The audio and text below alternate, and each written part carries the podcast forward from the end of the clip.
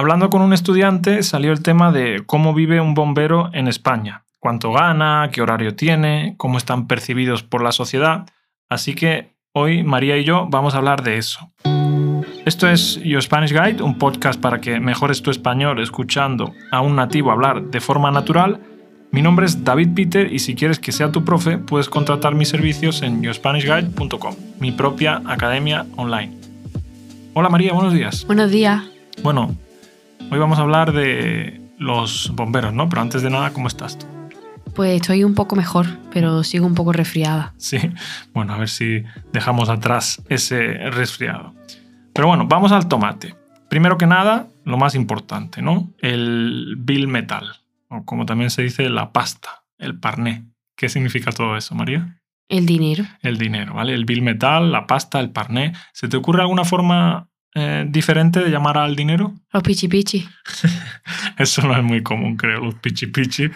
Es algo que dice María, pero yo nunca lo, lo he escuchado. Bien, ¿cuánto gana un bombero? Pues eh, he hecho mi, mi, estudio. ¿Cuánto piensas tú que gana un bombero, María, en España? ¿Cinco mil pavos? No, ¿No? pavos es una forma también de decir euros, ¿vale? No, no gana 5.000 pavos, gana, gana menos. He estado mirando y parece ser que un bombero gana entre unos 1.600 y unos 2.100 euros eh, mensuales. Ah, pues yo pensaba que ganaban más dinero. Sí. Tampoco ganan tanto. No, no ganan tanto. Eh, aproximadamente he visto que algunos ganan entre 20 y algo y 28.000 euros al año. Y bueno, toda la información que voy a dar es información que he buscado por internet. Por supuesto, puede variar en función del municipio, en función de la región, porque ya sabes, no es lo mismo ser bombero en Andalucía que ser bombero en Cataluña, que ser bombero en el País Vasco. Cada región al final tiene sus, sus condiciones, ¿no? Eh, ¿Y qué horario tienen, María? ¿Qué entiendes tú por el horario de un bombero? Siempre se habla de que es muy bueno, ¿no? Sí, yo siempre he escuchado que trabajan como, no sé, algunos días seguidos y luego descansan muchos días. Sí, exactamente. Todo el mundo eh, habla de eso, ¿no? Mucha gente quiere entrar a bombero porque dicen que tienen muy buen horario. Al parecer trabajan en turnos de 24 horas y después descansan 3, 4 o hasta 5 días en algunos casos. Y claro, España no es un país en el que haya muchos ciclones, temporales, por lo que en general, en la mayoría de los territorios de España, los bomberos, como podemos decir, no se parten el lomo. ¿Qué significa, María, que no se parten el lomo? Que no trabajan mucho. Exactamente. Pero bueno, tengo que decir que yo también tenía esta idea, ¿sabes? Hasta ahora, pero hace poco una amiga mía se enrolló con un bombero y me cambió un poco la concepción sobre el trabajo del bombero, porque yo no sabía, o sea, en realidad sí lo sabía, pero no, no me imaginaba que fuera tan frecuente, que ellos intervienen mucho en temas de tráfico. Entonces, por ejemplo, en verano trabajan muchísimo, porque hay mucho accidente de tráfico y, y ven cosas horrorosas. Ya, claro. Eso sí, yo, yo, sí lo, yo sí lo sabía. Pero bueno, ¿puedes explicar qué significa se enrolló con un bombero? Por si hay alguien que no lo entiende. Ah, pues que se, que se lió, que se lió, que tuvo un... ¿Cómo se dice?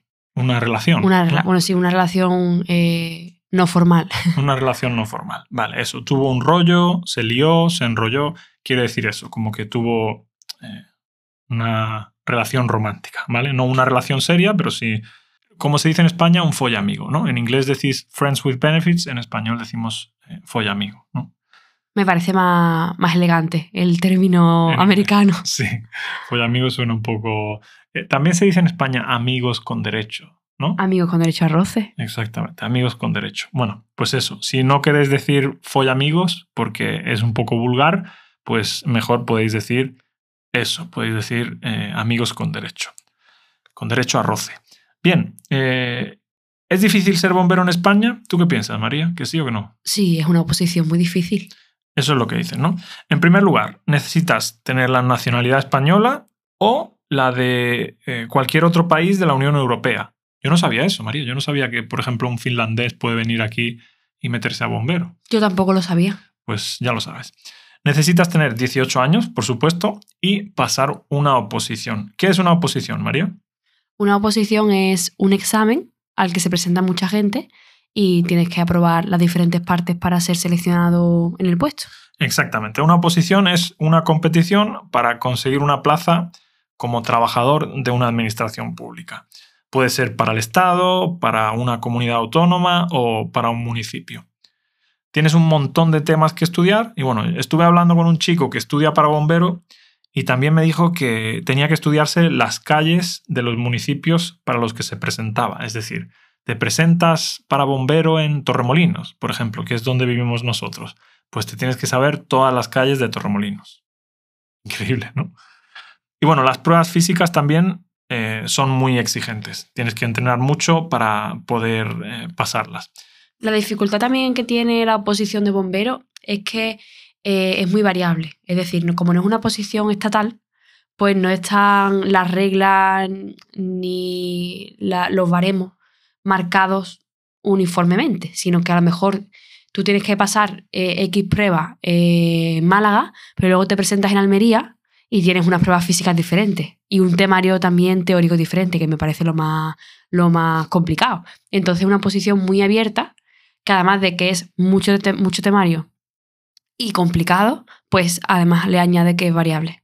Pues sí. Cuando pienso lo que ganan y eso, yo estoy seguro que los americanos tienen que flipar, pensando, ¿tienen que hacer todo eso para después ganar esa mierda de sueldo? Pues sí, seguramente. Bien, vamos a hablar de cómo se perciben los bomberos en España.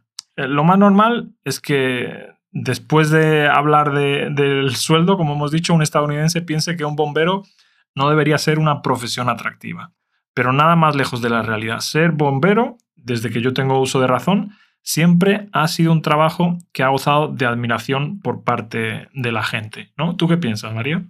Sí, yo creo que es un, es un puesto muy, muy deseado, una posición muy, muy idílica, ¿no? Y yo también estuve leyendo en, diferentes artículos y uno en concreto hablaba de que era una de las profesiones que las mujeres encontraban más atractivas. ¿Tú qué piensas, María? Eh, bueno, sí, supongo porque se ve como si fueran héroes, ¿no? Un poco estereotípico. Esta persona, muy estereotípico porque también hay mujeres bomberas. Sí, pero creo que se dice bombero, mujer bombero. O mujer bombero, vale. Sí, hombre bombero, mujer bombero también. Pienso, ¿eh? Pero bueno, seguramente eso en el futuro cambie y empiecen a decir bombera. Porque antes solo se decía hombre médico, mujer médico, pero ahora dicen hombre médico, mujer médica. Sí, también. Bien, ¿y qué hacen normalmente en España? Pues, aunque parezca una pregunta estúpida, no lo es, ¿no? Por supuesto, como en el resto del mundo, son conocidos por apagar fuegos, pero también hay otra serie de tareas que hacen, como mencionaba María antes. Intervienen, por ejemplo, en desastres naturales, ¿no? En inundaciones, en terremotos, Intervienen también en accidentes de coche para sacar a gente de los amasijos de hierros, tanto vivos como muertos. Y yo creo que eso es lo peor, ¿no? Eso es durísimo.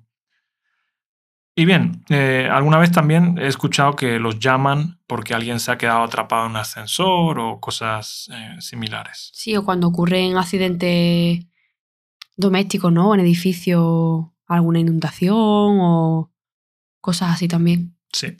Bueno, para terminar, me gustaría decir que es posible que algo de lo que he dicho aquí sea incorrecto.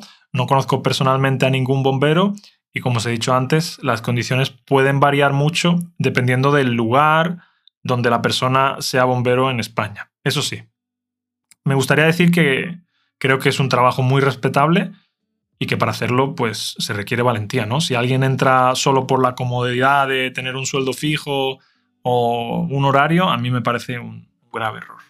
Pues sí, porque a lo mejor tenemos la idea de que no trabajan mucho, pero aparte de que eso puede ser incierto, cuando trabajan eh, son momentos muy duros.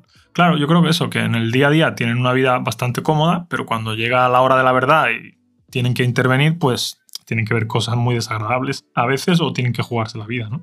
Claro. Bueno, pues lo vamos a dejar aquí. Muchas gracias como siempre, por darme amor en las redes sociales y eh, especialmente a los estudiantes de yourspanishguide.com.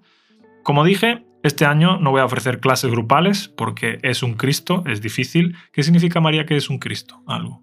Pues que algo complicado. Exactamente. Es un Cristo organizar los diferentes grupos con los diferentes niveles. Después, cuando tienes un grupo, de repente se va una persona. Entonces, a partir de ahora, solo voy a ofrecer clases individuales. Así que si vais a mi plataforma, yourspanishguide.com, os voy a dar un pequeño descuento para que tengáis un 10% de descuento, ¿vale? Si vais a yourspanishguide.com son 40 euros la hora, pero si ponéis el código de descuento podcast, sé que venís del podcast y os hago un descuento del 10%.